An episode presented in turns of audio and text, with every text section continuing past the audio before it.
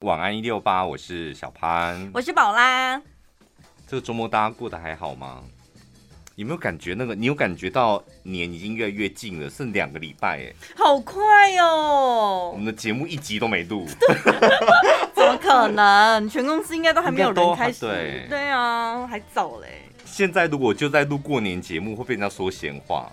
那哈，怎么闲呢、啊？太想放假了吧？我真是没什么事。哎呦，像你们这样好好哦，可以先录，我们都没时间录哎。你不要这样子，到底是用什么角色跟立场讲这些话、啊？大家不都是同事吗？不是，今天马克来问我说，你们在录那个过年特别节目了没？然后我说。嗯哪有时间录？你该不会在录啊？都没有，我们也没时间录哦。那每个主持人都要知道，就算偷偷录，现在也不会讲出来，好不好？那你们何必这样子呢？我不知道为什么大家是过年要到，主持人见到面一定会说：“哎、欸，你过年特别节目录了没？” 然后表面上还在演那一出戏，不知道什么意思。然后私底下偷偷录。对呀、啊，林飞应该偷录很多了吧？没有，我有听到有一些人是偷渡了，是不是？不是不是，他觉得太辛苦了，录、嗯、一半就好，其他的来上现场。因为今年年假很长，很长，你再怎么会安排行程，你不可能九天都满的吧？我宁可待在家里，好不好？对呀，所以想一想就觉得录音又那么辛苦，那没关系，不要给自己压力太大。不是，我跟你讲。过年主持那个失落感真的很大，因为你知道满心欢喜的来主持现场节目，真的没人听哎、欸，不是，就是过年听的听众朋友真的很少。对，我们有有一年我们两个还很悲伤，然后说啊，我们两个就是过年了都来上现场开口音，没人打电话，我的天！而且过年节目特别那种好像打打散的，一个人好像主持三个小时。天哪，这有够干的啦！我的天，吓死了。好像是，我有一个模糊的印象。对，然后电话没人打，然后脸书什么粉丝团没有人回，没反应，没反应。你会觉得好像是平行时空吗？我到了一个没有办法联络到任何人的地方，就在这个录音室的小空间里。因为我们两个平常太习惯，就听众朋友跟我们两个有大大量的互动。对对。我们虽然不会回，不会在节目中及时回，但是我们看到那嗯，刚刚很好笑吧？嗯。嗯，刚刚怎样子戳到你了吧？对，有人在听，就起码有点你知道成就感了。嗯，哇，那个没反应的，真的我浑身发抖。我跟你讲，那一次我想说好了，下次不要再做这种 搬石头砸自己脚的事。所以我又把去年。过年录那个节目的稿子留着啊，今年再讲一次应该也没关系。对，我觉得过年东西重复讲就好了，对不对？还是也不用录，我调调看有没有去年带子。十大不行啦，因为你就会讲到几年。哦。十大生肖啊，然后必看电影啊，过年好听十大歌曲，十看什么必看十大电影这样。这不行，这每年要更新。对啊，我就说每年录的主题都差不多是这个啊，哦哦，是吧？对。然后居家风水再录个一集。风水这种东西就开运什么，就重复的东西啊，啊就是一样的、啊。我们常常从网路抓下来都是什么二零零二年的东西，哎、哇，这种东西还真实用哎，到二零二二年了还可以讲。这我倒也很好奇耶，风水命理界这种开运的事情，应该也会与时俱进吧？会，因为每年什么星象罗盘磁场不一样，每一年譬如说什么五鬼方，什么今年南边五鬼方，然后什么。哦，有很多专业名词这样。我家里的人就一直跟我讲说，快点叫，因为我第一次做装潢的，快点叫你弟去把你们家那什么中位安灯这样。我说什么意思？就是你们家正中心的那个点，因为今年什么五鬼方在那里，一定要点亮一盏灯这样。然后我想说，我家的装潢我就我就不想要在我们家的正中央有一盏灯，我觉得那好奇怪哦。说一定得要弄，然后每次看到我都说，你弄了没？那个什么中位的那个那一个灯弄了没？然后我说哦，弄了弄了，就骗他们一下。但你却在这里讲出来，他们没在听啦，最近很忙。每次他们都讲，每年都讲的很可怕。可是你每次不信邪，就会有厄运报复在你身上，不是吗？你有亲眼目睹是不是？我没有目睹。你为什么大过年要诅咒我？我是先提醒你，你怎么老是学不会教训呢？有啦，我有我有学会，我有学会教训啊。就是有一些位置他们会讲啊，今年在南方，然后就明确讲说，今年在你的更衣室不要放什么什么什么什么的。嗯。那你相信什么穿什么颜色的内裤干嘛？什么有的没的？不相信。我觉得内裤那种东西，内裤衣服那个我不相信。对啊，我就觉得那就是商人呐、啊，就他就是骗你，就是看一看发现哈，我没有这个颜色的内裤哎，然后赶快买新的。而且我跟你讲，没有红色，没有人可以把红色内裤穿的很好看，相信我，谁穿都土。到底谁穿红色内裤？我觉得是剪裁吧。就红色内裤不能是四角裤，一定要是三角的子弹内裤。你说女生哦？男生没有，我觉得还是丑。不会，你看游泳池那种救生员穿那么小小件咪那么 mini，他是短裤哦，他不是你看他有穿三角的吗？有啊，三角泳裤啊。你是去色情的游泳池？游泳池就是游泳池，哪有？没有，你那应该是有提供色情服务的吧？你说真的三角很低？三角的，不管是短裤还是三角都很帅啊。长相我是不知道，因为通常应该就不会看脸。通常我们就一直看那件裤子，就不会看脸了。所以盯着他下体这样哦。裤子什么意思？他的裤子不就包住下体吗？你盯裤子干嘛？我们看的是裤子。你看裤子，你可以去星光三月看呐、啊。你何必去游泳池旁边看救生员穿的那条裤子，而盯着他的裤子？你们就是盯着他下体啊。我觉得女生就这样道貌岸然。男生都对他的胸部很大，我就盯到他胸部。女生就爱看人家老二，又不敢承认。女生就是你们也会在乎那个是不是？一下啊，因为就大啊什么的，就看了就很开心这样。哎呦，平常又不是那么容易看得到。可是我真的觉得男生也真的必要有一两条那种三角的，很三角那种，因为那种真的看起来。巨大、欸，穿那种裤子真的看起来就就跟女生会有战服一样啊。你们平常可以穿宽松的四角裤，嗯、然后让它维持健康、通风、舒服，对吧？然后需要上战场的时候，今天晚上有特殊约会，赶快就把那边那一件很 mini 的拿出来穿。嗯，对。但前提就是身材要不错哦，是吧？不然那个那么小件，真的很容易显得你更胖。就是内裤镶在你的肉里面呢、啊。你有穿吗？哎、欸，你的内裤怎么这么小件呢、啊？怎么只有就像射子一样，小朋友能玩那个射子这样，怎么那么小一件呢、啊？我说没有，然后很小件，然后把肉翻开，哦，原来那么大件，是不是？肚子挡住了，还有大腿内侧的肉挡住，对，整个陷进肉里面，都被肚子遮住了。想说你有穿吗？有啊，就这样这么小件这样。因为我有看到有一个，他好像是一百八十公斤，一个男生，他减肥，他一百八十公斤，然后就下定决心他要减肥，然后所以记录他每一个月身材的变化，然后他就穿内裤拍嘛，穿内裤 全裸，不是全裸啊，就穿内裤这样，然后那个影片就这样记录。我跟你讲，真的看不到内裤，当你一百多公斤，真的看不到。嗯。我讲真的，基本上可以就不用穿了，对不对？我觉得真的不用穿了。然后等他瘦了五十公斤、六十公斤，更看不到，因为那皮更垂下来。哦，他是急速瘦下来，一直运动这样，所以后来他就靠又靠运动，然后加整形，才把他那些赘肉皮弄回去这样。嗯内裤从真的就是一个 一个掌心哦，一个掌心这么大，变成一件正常的内裤。掌心，你现在把你的掌心拿起来，他内裤胖的时候内裤就这么小一件，就是看到一个红点在那边。那所以他是穿三角的还是三角的？三角的。哦哦哦哦。因为他要让大家看到他肚子啊、大腿呢很胖这样。还是买一下新内裤吧。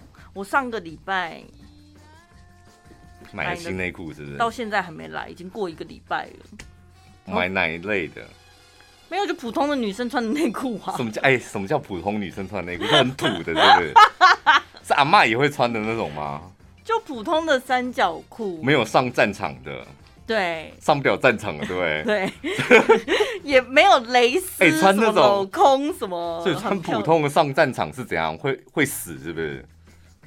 我不知道男生有在在乎这个吗？不是不是你们女生自己在乎的吗？不然你们怎么会分上上战场不上战场？女生会有这个话传出来，是因为男生在乎吧？才不是！你是女生被骗好不好？你们女生被那些店的话术给骗了，所以男生根本不在乎，对不对？反正都要脱掉了。不是就想赶快脱掉了，还在乎你是穿什么蕾丝的？什么西班牙蕾丝、印度手工拉花蕾，谁在乎那个啊？都被跳破啊！跟 可是你在进行的过程，在前面的步骤里面，就会被那些勾引到，或者是会吓到吧？有的还是会吓到吧？吓到是说什么？胸部怎么那么小？是不是？可能他不成套啊，或者是甚至脏脏的那种不行。脏脏的是肯定不行的嘛，对不对？女生到底什么时候会穿？男生都不会穿脏脏脏的内衣裤的。干净不是基本做人基本的吗？荷叶边的呢？连体耶。荷叶边的内裤哦，女生好像很经常会发 发动态。什么都发动态？因为我有一次看到你好像穿一件荷叶边的那个 T 恤。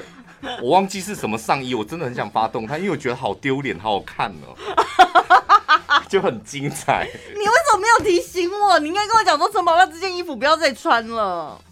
可我跟你讲，男生看到女生这样，真的不会提醒你说叫你不要穿。我们当下感觉是什么？你知道吗？嗯、他好像放弃他自己了。真的，我跟你讲，检查一下你的衣柜，真的有荷叶边的。像男生都一定会有很多大量白色的内衣嘛。嗯。我有一次真的就是，反正白色内衣就像我穿今天穿这样，里面也要搭一件白色内衣。白色内衣不都一样，然后穿出门，然后就上班。然后我在上厕所的时候看到那个白色内衣有一点点荷叶边，我跟你讲，当下这就哦，我的天！自己看到自己的衣服领口的地方有一点点，所以我后来就会检查那些内衣。嗯，因为内衣是会露，像男生穿是会露出来的。所以它的容许值是只要一点点就不行，是不是？大荷叶跟小荷叶都是荷叶，所以不可以出现任何荷叶。我是觉得不太行啊，就是荷叶就是提醒你说，哦，你该买新的了。哦，它是一个提醒。荷叶其本人不坏，它是提醒，它提醒你不能不听啊。荷叶。所以你放你你你觉得这个人可能放弃他自己了，你就也不会做提醒，因为他都自己都放弃。对啊，对对不会啊，因为他自己都不尊重荷叶了。荷叶每天都在跟他讲说：“快买新衣服、新内衣，快快！”然后他都置之不理了。天哪，这社会好现实哦。懂了，懂了，没有什么现不现实，自己不听荷叶的话的。你打开你的衣服，打开，嗯，你把眼睛闭起来。你会听到很多荷叶的声音，不是去找出来，你用听的，用听的，oh, okay. 他们叫你。嗯，好，趁着过年前在整理的时候，刚好检视一下。我跟你讲，衣服真的不是什么穿新、穿好、穿漂亮，我觉得重点就是干净整齐，这样就好了。嗯，一旦有荷叶的，真的丢掉吧。嗯，我跟你讲，那种衣服都充满了怨念。请听我们的 podcast，充满了怨念。呃，很久以前喽，什么衣柜整理术的，是有过对，嗯，就趁着这时候，真的好好断舍离一下。你想想看，我们之前聊的话题，真的，你看过一年之后还是这么实用，很实用。而且我跟你讲，我那天看到一个网络文章写的也蛮好的，他说千万也不要把那种你知道已经烂到那种。你知道有些很烂的衣服，你晚上睡觉的时候穿就真的很舒服。对啊，他说真的也不要把它当睡衣。为什么？他的道理也是他的，他讲很长，但我归咎一下他的道理，就是那种烂衣服，它是上面充满了很多的怨念。我们有感情，怎么会是怨念呢？那是孽缘，像恐怖情人的执着一样吗？对，我讲真的，他就是他他自己也会觉得好啊，你现在就是怎样，我也出不了门啦。只能够在那边陪你睡啊，然后藏在被子里呀、啊，这样，然后你只贪图我的舒服啊。我知道你现在也是瞧不起我什么的，诸如此类的，好可怕哦。所以还是裸睡好了吧？对，你要嘛就裸睡，不然就是有一套干净整齐的睡衣也很重要。但睡衣总有一天也还是会长出荷叶，那就丢了吧。我讲我，我好像最兴奋的就是，因为接下来过年完全没有规划，我对于这种没有规划的大长假是非常的期待。对，可以想怎么样，且想大吃就大吃，管他去死。哎呦，我去年其实也是这样子，就想说，我跟我弟就是两个人要尽情的在家里耍废，而且我们两个不参加任何亲戚的聚会，这样子。嗯、然后呢，亲戚的聚会是好推辞，这样就让我妈自己去。但难得我妈也是放了大长假，隔天他就是想说啊，他要去哪里走走啊，看看啊什么的。嗯然后我们就是姐弟俩都异口同声说不要，我们要待在家里哦。然后就看到妈妈，所以他这样投射出来是希望你们两个一起去这样。对，然后就看到他好像有一点落寞的神情。那他的说辞是什么？是说，哎，你们要一起去哪里哪里？还是说我想要去哪里哪里？妈妈有时候是这样子，她就是会大声的报告她的行程啊。天哪，这么好啊！我来阿秋啊，遐一个啊，因厝刚刚有煮啥啊？乌鱼子，刚刚讲好讲呢。不，我来试看买好啦。也太细节了吧！就很大声的喊出来。对，妈妈是不是都觉得喊出来之后，应该小朋友就会讲说，哈，我马贝 key 这样子，他不会提出邀约，对不对？有一款妈妈是这样，对，我觉得你妈跟我妈是不同，完完全走不同路线的。哦，真的哦。对对，然后我我跟我弟就安静，就说哦好啊，你去哦，啊你中午会回来吗？嗯、那我们就自己弄东西吃哦。但就感觉得出他好像有点落寞，这样、哦、讲说为什么难得过年，子女却不陪他出去。但殊不知，你们姐弟俩就这种哀兵政策是没有用的。对，而且重点是我们嘴巴讲说我们要待在家里，但是他前脚一踏出门口，我们姐弟就说：“哎、欸，那你等一下要不要干嘛？”然后我姐弟自己相约出去玩，这妈妈会很伤心吧？会不会？有什么好伤心的？我们都这样子啊。不是你要兄弟俩，你要去什么吃东西、看电影、做什么，很快嘛？对，很方便啊。对呀、啊，然后我们就出去看完电影，回到家之后天都黑了，想说妈妈也太会玩了吧，怎么还没回家啊？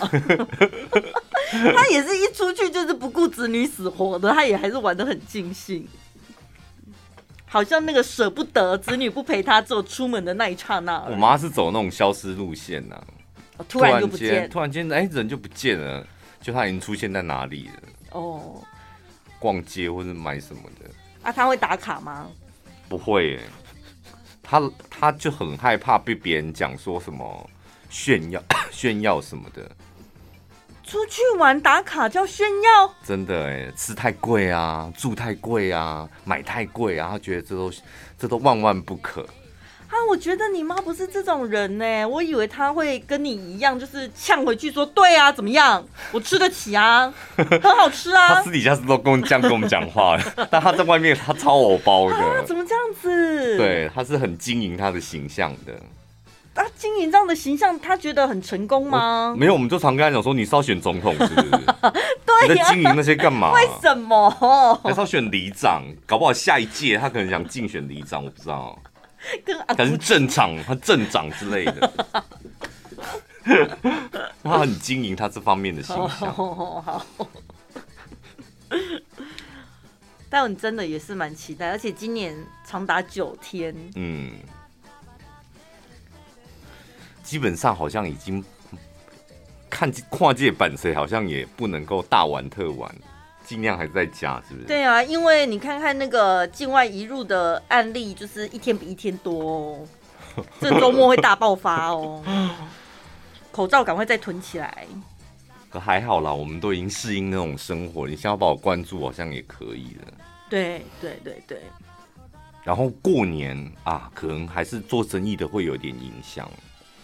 他们需要就人潮，可是其实近几年呢、啊，大概近五年来，我有发现有一些服务业、餐饮业，他们在过年也会休息嘞。以前都是呃标榜着全年无休，就是觉得说啊，我一定要趁这个时候人很多嘛，我要掌握这个呃赚钱的好机会。可是后来可能劳工权益高涨还是怎么样，有的就是除夕会提早打烊，嗯、然后甚至初一初二也不营业的店家其实是越来越多的。但我跟你讲，过年这笔要赚哦，就因为真的大家出不了国嘛，嗯，钱又多，花哪里就台湾啊。如果你做服务业的，不要跟钱过不去，跟他拼了。要我选，我也蛮乐意在过年上班值班，因为其实津贴会比较多。对啊，对啊，啊赚一笔，然后而且你如果放假又想要出去玩，过年期间真的不管去哪都人挤人呢。我宁可先工作，对不对？虽然很忙，但是等忙完了这一段时间，大家回复上班之后，我再去休息，就觉得感觉更清幽。以前我同学他说，他是每年都会年节，像差不多这个时候，距离过年前大概两个礼拜、三两个礼拜，他就会租那种年货大街去租一个摊子，自己批货去卖，对不对？对自己啊。嗯，我有听说过这种事情，是上班族也办得到的。就两个礼拜就是十几二十万现赚的哦，就扣掉那些成本的哦。自己给自己的一个年终大红包。但现在我不知道还有没有这个行情。可是你在这个时候，你会特别想买东西吗？当然会啊，会哦，会会。我也是，我刚刚划了一下，看到那个我们的朋友有在 po 什么。呃，什么运动的衣服？嗯，就是女生那种合身的运动长裤。我都已经几百年没认真运动了，我一看了还跟他讲说：“哎、欸，你连结可以传给我吗？”先买了才会有运动，真的、哦，本来就是应该这样子啦。对啊，呃，工欲善其事，必先利其器。对，我先买到穿起来就已经很漂亮的衣服，对不对？然后而且你以前那个运动服真的很丑。你不要再放飞自我，你就真的要买一套好看的，你知道 先好看修身，我就有那个自信踏入健身房，啊、然后再督促自己说我要变得更好。真的，尤其尤其运动服裤子最难挑。嗯，一来你要穿起来要一定得要显瘦，对。然后二来显瘦还要好活动哦，所以真的不好挑。一旦挑到了，我跟你讲，你去健身房的动力都来。对。啊！我每次去看到，你该不会是买运动裤 是因为要家村用的吧？从从家里走到姑姑家，想要走路比较舒服，吃东西比较舒，肚子比较不会那种绑太紧，是吗？为为了家村买那一套，又不是要去阿里山。那你们过年会有什么拜拜行程吗？会，但是。呃，长辈都不会为难我们，他们就自己去拜，因为大家都他们都知道大家会睡很晚什么的。过年为什么拜拜一定要一大早哦？对，什么呃，才一炸才一炸，那个都要很很早，越早去拜，好像就抢别人的福气什么的。你看他们这些老人家也是 抢什么抢别人的贵气、福气、什么财气什么的，一早就先把它抢光，这样晚的就没有。神是公平的吧？不管你几点来，你只要诚心诚意的许愿，神都会帮忙你。那你求得你应得的部分就可以了，为什么要抢别人的呢？我觉得他们就会有那种观念，而且我第一个来的，开春第一天，什么初一第一天，我就让菩萨第一个看到我什么的。哎，菩萨，我都没睡饱哎，我抢第一名应该多一点功劳吧？他们就会有那种心态，哦，这种心情是不是？对，哦。感觉 殊不知菩萨也在放年假，他根本不在，还没醒，怎么那么早来敲门干嘛？他昨天跟土地公在打牌。我有看到一个听众朋友留言，他说听到小潘说东区的人很土，他很生气。嗯，他说真正土的是我们中区的。我想我看到那个留言的时候，我想说中区在哪？啊，他自己本身是哪一区？中区人。他自己跳出来说：“我们最土，我们最土，我们才是真正最土的。”可你知道中区在哪吗？第一广场那里吗？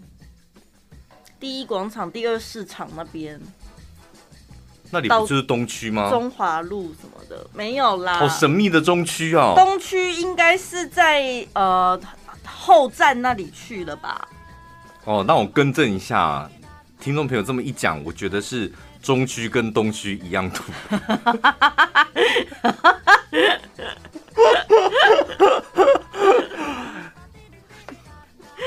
中区也太神秘了吧？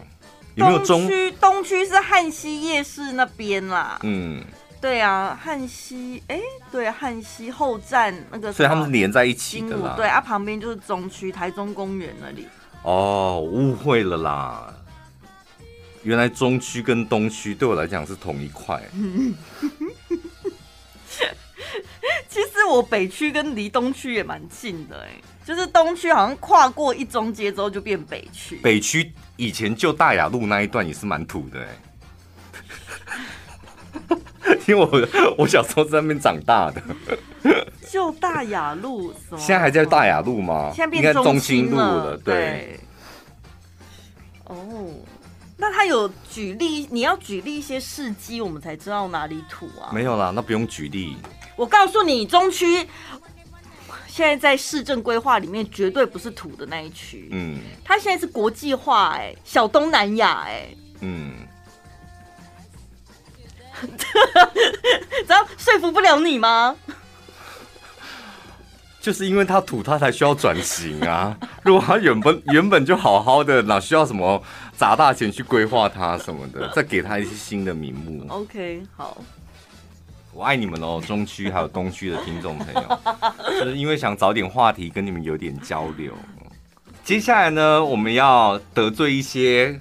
臭媳妇儿，哇！怎么今天这里 一段要开始得罪这么多人？现在婆婆们纷纷的拍手叫好了，好啊！真的，我跟你讲，因为我们讲太多有关于婆婆的坏话，嗯、我们都忘记世界上还有很多臭媳妇。真的，婆婆现在心里想说：太好了，终于轮到我出一口气了吧？你都不知道我们家那个，快点，小潘，我听你怎么说。连续有两个新闻都是在讲臭媳妇。这个人夫呢，他在网络上说。跟老婆结婚之前，老婆就已经知道他没有钱。嗯，两个人要结婚的时候也说好，婚后先在家里住几年，存到头期款就买房搬出去。哦，所以婚后还没有钱的时候，就是先跟公婆一起住。这老婆知道这件事讲好的嘛？啊，我们本来就没头期款了，所以一边住一边存嘛。好，合理。但是重点来了，房价越来越高。我怎么赚都怎么赚怎么存，都存不到头期款。这真的是当初没想到的啊！是吧？这是很多人的心声啊！我怎么存？然后这个人夫他还说，他曾经陪太太回娘家住，因为他的太太跟妈妈关系不好，母女每天吵架。最后又搬回他家，就跟公婆同住。哦，媳妇儿跟娘家那个亲生妈妈感情亲生妈妈就是容易吵架。哇！最近老婆跑去呃现在家的附近看建案，就公婆家附近看建案，回家就开始跟他吵说要买房，然后呢，甚至还说出如果头期款不够，就把你现在你家的房子卖掉。然后老公就说：“那我妈住哪？我爸妈住哪？”他说。那他们就去外面租房子就好了。然后这个人夫他很为难，他说：“我知道太太要带小孩，又要帮忙照顾他的爸妈，确实生活很辛苦。那他也自己因为是独子，他夹在中间，他很痛苦。嗯，他说呢，选择老婆被骂不孝，选择了爸妈被骂不负责任的老公，怎么做都是错。”但是他妈他老婆那个逻辑也太奇怪了吧？为了自己买房，然后就让公婆 卖掉你们家的房子啊？啊这是臭媳妇吧？这臭媳妇哎、欸！这完完全全就是一来她不体谅老公，嗯、二来她不顾公婆的死亡，那生死死活，对死活。可是那公婆的房子不是可以抵押贷款什么的吗？不见得要卖吧？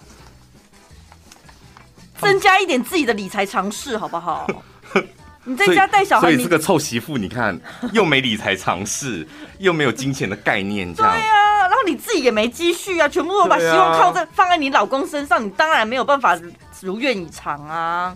这这种老公你不去外面搞一个小三，谁要搞小三？这种老公，我跟你讲，一年两年之后压力太大，崩崩体掉。他这时候如果旁边有个妹，他就会让他挂回去。对他又温柔又体贴的，对啊，起码他情绪有有一点出口。他回到家面对老婆，只有不停的压力，不停的压力，不停的为难。女生真的不要把什么经济大权都把它寄望在你老公身上，你自己也要出一份心力。再来，另外一个臭媳妇来了。这个人妻呢，就这个臭媳妇自己呢，就是在网络上说，她跟老公在外面租屋已经两年，最近呢，因为公公过世，所以老公就把婆婆接过来住。嗯，自己虽然曾经跟婆婆有点过节，但和平相处。没有想到最近要过年了嘛，婆婆决定了，今年的年夜饭要办在家里。这个人妻得知之后就问老公说：“那你那些亲朋好友是吃完饭就走吗？”老公回：“没有啊，妈妈说跟以往一样，因为以往他们吃年夜饭是回到公婆家嘛，然后吃完之后，全部的人儿子、女儿啊、孙子都会住下来这样。”然后说没有跟往年一样，那为什么不回去公婆家过年？因为公公死掉了，他们他们夫妻俩就怕婆婆回到那个家，哦，所以又会想对，所以他才把婆婆接回来他们租屋的地方住。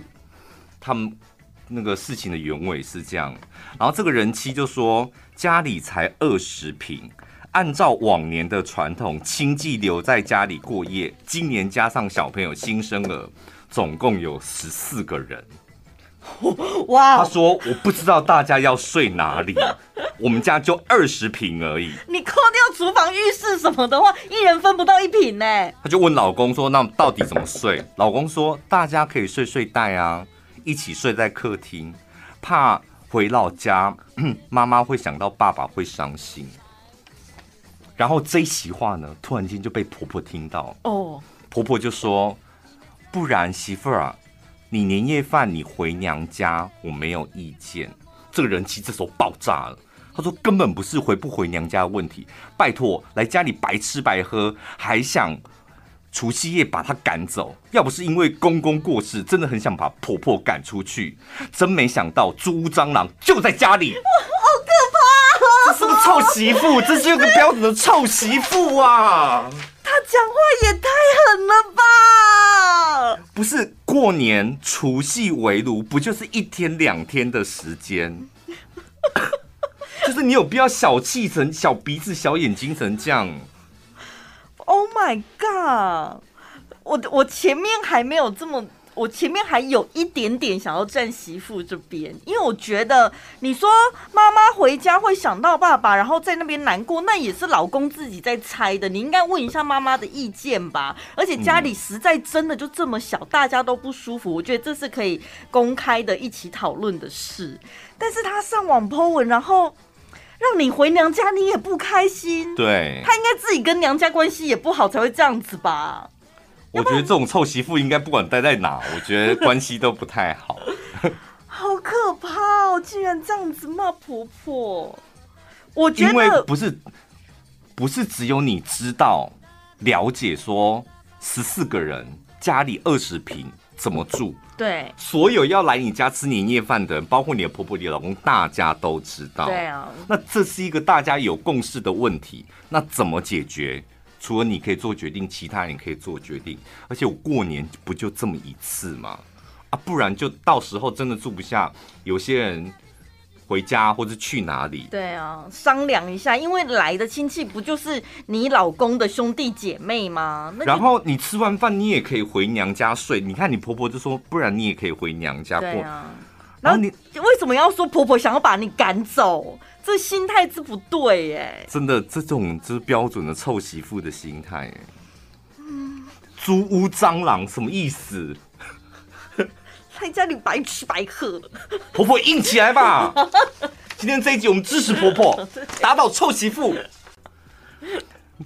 这有个听众朋友，我不知道你成为媳妇了没？他说：“拜托你们换位思考一下，也许你们就不会觉得第二个故事是个坏媳妇了。”我跟你讲。讨论这种话题不可以换位思考，对，我们在攻击婆婆的时候，请问你们这二媳妇有换位思考没有？不可以这样。嗯、所以我们在讨论臭媳妇的时候，也不可以换位思考。对，就是我今天我决定要挺婆婆，我就会力挺到底。对，我明天要挺媳妇，那是明天的事。因为换位思考的主持方式已经过时了。而且你会变成前后就是变成矛盾，对，自打脸，自打嘴巴，你知道这种主持人很为难呢。像有一些政论节目，他们很也很喜欢用换位思考，就不停的自打嘴巴。嗯、现在现在民众不吃这一套，嗯、你要你就有 guts 的，就是单刀直入，我挺谁？对。但是刚才那个听众朋友，他这样子义愤填膺的表示，他自己应该也受了很多委屈吧？很多媳妇儿就会说：“谁想当一个二媳妇儿？”我这样都是被我婆婆逼的。二媳妇是什么意思？二媳妇啊！哦哦哦，坏媳妇，二坏媳妇。我也想留个好名声啊！你知道婆婆怎么对我的吗？她应该是这种心情吧？对，她觉得应该要站在媳妇那边帮她想。对啊，所以我们前面刚才有先讲，我们之前帮媳妇就出过很多次的这个气了。对，因为我跟你讲，你在讲那个媳妇的坏话，然后你再换个角度。站在媳妇的角度想，你不是变成疯子了吗？这 个对不对？就是人会错乱，这个很奇怪，这真的会大错。然后你在讲婆婆的坏话的时候，你说：“哎，不不行哦，你也要换位思考，站在婆婆婆的角度帮她想。”我现在在讲她坏话，我什么为什么帮她想？我跟你讲，那是老公的角角色。所以为什么老公在家里待不住？有婆媳问题他没办法解决，因为他一下又要帮妈妈想，一下又要帮老婆想，然后搞到最后他自己就疯掉了。没有，所以很多老公都干脆都不想啊。对啊，我行我素，我高兴怎样就怎样啊。对，因为这样帮忙想没完没了，没完没了。你看那个老公有多没出息，他说怎么办？我假中好为难，我要么就不孝，要么就当一个不负责任的老公，他就是自己错乱了。你只能够择一，你不能够朗朗喝香槟都没矮，不可以。那他一定要挺吗？他不能说你们两个自己好好去外面解决，不要吵我。我个人是建议啦，就是你既然都结婚了，不管怎么样，你还是得要站在老婆那一边。我老实讲，这是实在话，就是因为。不是你小孩，我现在站在妈妈的立场，我觉得很伤心。没有办法，把眼泪擦一擦，收音机旁边的妈妈，你儿子女儿长大了，他终究会跟别人成家。你当初不就赞成他跟别人成家了吗？所以这时候我不赞成啊。没有办法，婚礼你都参加了，手你也牵了，你就明明就是把我的手交给另外一个人的手啊，是吧？哦天哪，当妈妈好可怜呢！我现在都还没当妈，我就想哭了。这有什么好可怜的？我跟你讲，不然你们就会变成像崔佩仪那种可怕的妈妈。哦，崔佩仪最近不是有一则 有一则新闻，是她从美国回来，然后就拍了一张她搭商务舱，然后贵妇一样的那个照片。他说：“接下来我要好好的面对一个人在台湾的生活，我每天以泪洗面，这种标准的情绪勒索。”他说：“老公在美国工作，儿子也到美国去读书了。他现在一个人在台湾，他得要一个人适应一个人在台湾的生活。想说你疯了吗？我跟你讲，当他的老公跟当他的儿子压力会有多大？真的，三不五时收到这种赖，看到这种新闻。”老公在美国，他也是在打拼工作。儿子就是他，当然长大，他得要追寻他自己的梦想嘛。对，那你老是用这种勒住他，嗯、太可怕了。他们没有不爱你，但是你要学会，每个人都应该要有独立的时间跟空间，还有他想做的事。这跟爱不爱你是两回事。而且我跟你讲，各位爸爸妈妈们，儿子长大了。这时候对你来讲是非常好的一件事，你接下来可以拥有自己的生活跟人生。对啊，如果你再把你自己当做是儿子女儿的附属品，或是把儿子女儿当成是你的附属品，你痛苦，他也痛苦。你想想那些啃老的，长大了都还不会自己独立生活，一天到晚在家里，然后什么都要妈妈照顾他，你是能照顾他到？我跟你讲，啃老啊，啃老是另外一个议题。我个人真的觉得。没有所谓的啃老，那叫互啃。哦，就是儿子要啃妈妈，然后妈妈说：“哦，快来啃我，快来啃我。”他从中得到满足。他那种，他那么那一种是一种互惠的活动，你知道？互很奇妙的亲子关系，就儿子要啃，然后妈妈也觉得，虽然嘴巴说哦你怎么一直啃老，一直啃老这样，但妈妈或爸爸他也愿意给，所以那反而是达到一种平衡。嗯。所以当妈的，其实你要有一个觉悟。当然，你含辛茹苦的把他从小婴儿，然后拉拔成人。但是当他成人了之后，他总有一天会离开这个家。当然啦、啊嗯，他也得要离开这个家。而且你要祝福他。不是啊，你当初，不然你当初怎么结婚生小孩，然后离开你的之前的家庭？你怎么不会这样子自己换位思考一下？这么爱换位思考，你你也换位思考一下啊。对啊，崔佩仪才真的要换位思考。你当初为爱走天涯的时候，你的妈妈她怎么过来的？她多坚强，是吧？嗯，嗯。那你现在就是老公美国工作，儿子美国读书，你就这样子，不要开始适应一个人在台湾的生活。我可以理解，当然内心会有很多舍不得。但他搞不好只是说 po 几个文，然后稍微抒发一下情绪，他也没有真的要把他绑在身边。但是子女看到那种 po 文，心理压力会蛮大的，很大。嗯，然后就那种，比如说机场离别哭一下，我觉得可以。对，是吗？那一定会难过的嘛，跟最爱的人分开什么的。但无限上纲这个议题啊，都不能没有你。我现在开始一个什么叫一个人生活，一个人在台湾的生活，我觉得那几句话听起来很可怕，真的很可怕。就是没有必要特别强调，没有。我们有一个听众朋友，他说呢，他妈妈就是到现在还很喜欢黏着儿子。嗯，他会跟儿子讲说。小时候是妈妈把你带大的，那现在你也应该要带着妈妈。类似像这样的话，因为妈妈一个人去逛菜市场很无聊，很可怜。他觉得妈妈一个人做什么事，妈妈会三不五时透露出这些讯息给他。哦，那毕竟他也长大了，但他现在有一个稍微为难的地方是，妈妈都会想要参与他的。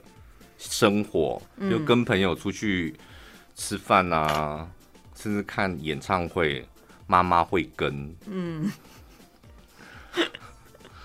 然后我就问他说：“那你会觉得很烦吗？”他说：“烦倒还不至于，但是有时候跟兄弟之间就是在聊聊天的话题，就是妈妈在会不敢聊，就是聊色啊，也不方不方便。”这个怎么办？如果是你，你该怎么办？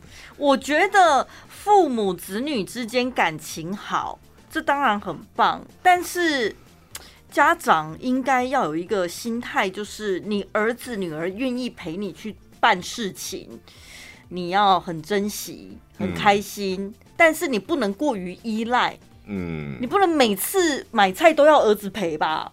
偶尔儿子可能要考试，或他要跟朋友出去玩，那你偶尔也可以，儿子不在的时候自己一个人去买菜，应该是自己买菜跟儿子买菜，你都可以很享受，然后你都觉得 没有办法，我试过了，好孤独哦，真的，我一个人下车，然后提的菜，我就觉得天哪，两颗高丽菜很重，我就觉得没有人帮我。如果是这样，我就觉得 too much。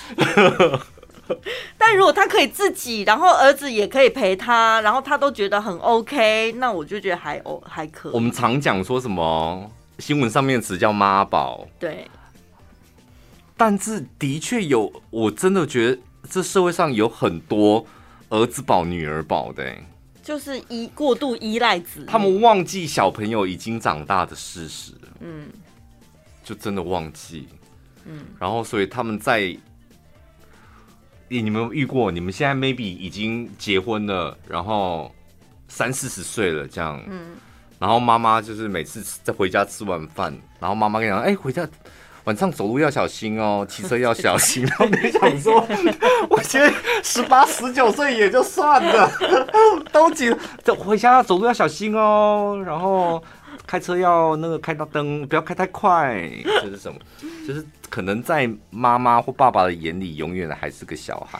因为你们两个之间的年龄差距并没有缩小啊。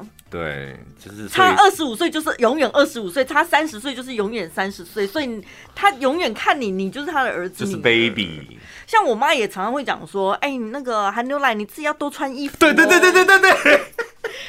然后我刚开始我也是会觉得，觉得我长这么大了，我冷当然会穿衣服。可是我后来我可以理解为什么妈妈还是会这样子，就是不厌其烦的提醒，因为她很清楚知道儿子女儿的个性，她知道你就是爱逞强，明明就是底下一直揪啊，一直搓啊，你一直处理看电视就是安尼，叫你塔几年啥你都是嗯吗？更何况你自己一个人生活，一定还是把你妈妈的电话给我，啊、我发现我比你妈妈还了解你，什么意思？陈宝华是一个就是稍微一点冷他就戴手套的，他不管怎么样他都不会把自己冷着的人。而且我跟你讲，他没有春天跟秋天的衣服没有，要么就夏天，要么就是极度保暖的衣服，他不可能冷到的。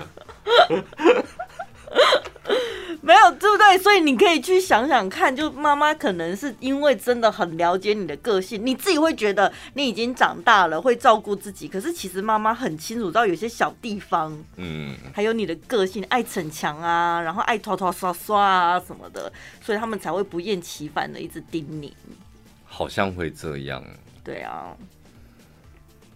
但是我觉得哦，做儿子女儿的，真的也要帮着自己的爸爸妈妈培养兴趣。嗯，我老实讲，尤其是像我们这一代的，你的父母亲这样，他们可能很拼命的工作、存钱买房，嗯，啊，真的太过于拼命，所以当他们就是你知道生活无语的时候，他们忘记或是不会生活，这时候儿子女儿的角色真的很重要，哎，对，不会不懂得，譬如吃好一点啊，那一碗面要两百。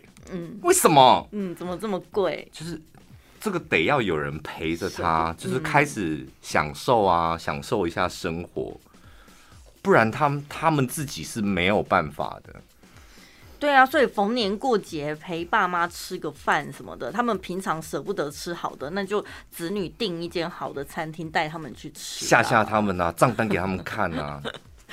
你看这一顿饭我花了七千块，然后你妈就在那边尖叫崩溃这样，然后你就跟他讲说不用尖叫，现在这么一顿饭，那个钱在哪里呢？因为你看那服务人员对你多好，这个环境，然后他那个肉是什么肉这样？人家我们都会说招待我爸妈，你为什么一定要说吓吓我爸妈？要哎、欸，我跟你讲，一定要吓，就是。爸妈这样吓着吓着，他说：“哦，原来外面的世界是这样。”他跟他的朋友在沟通的时候，他就会露出那种：“ oh. 啊，你们也太大惊小怪了吧？现在年轻人都这样吃，哎，他的信心才会来。”我们家堂都电了那样。对啊。哦，原来如此。你不会，所以你是会藏价格的那种，是不是？因为很多父母亲就是。假鬼，那假假鬼，他在那急，没冲啥。我就是不喜欢听妈妈在旁边那边碎念有的的。所以你就会说啊，这有没有挂贵啊？对对，这叫傻怕抠，但事实上你花三千块这样。对，我是这种人。我跟你讲，陈宝学我这招非常有用。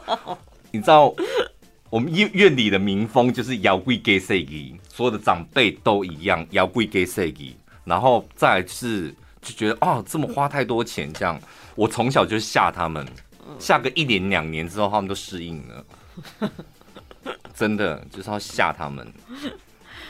然后我觉得还有一点是，子女有时候为难的地方是在于说，呃，现在爸妈可能比较多自己的时间嘛，嗯，然后他们就觉得啊，我现在应该可以多花点时间跟家里人相处或什么，但是反而这个时间已经变成子女。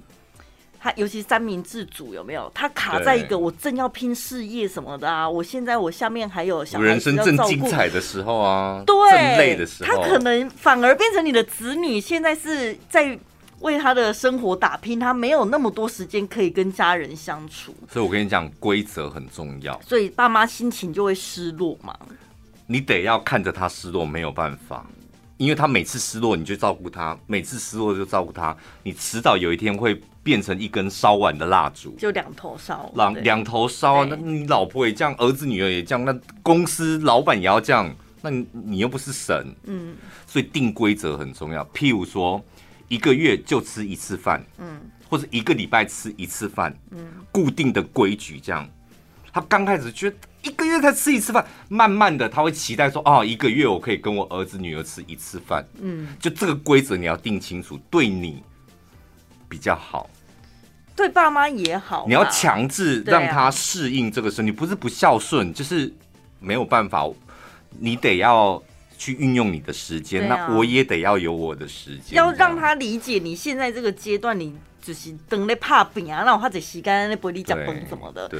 然后一个月一次，那其他时间就是像我们刚刚前面讲的，让他去交自己的朋友，培养自己的兴趣，他也可以乐得说享受自己的生活。然后你们要变得啰嗦一点，三不时传个讯，你刚才讲说啊，去哪里玩啊？有没有去外面？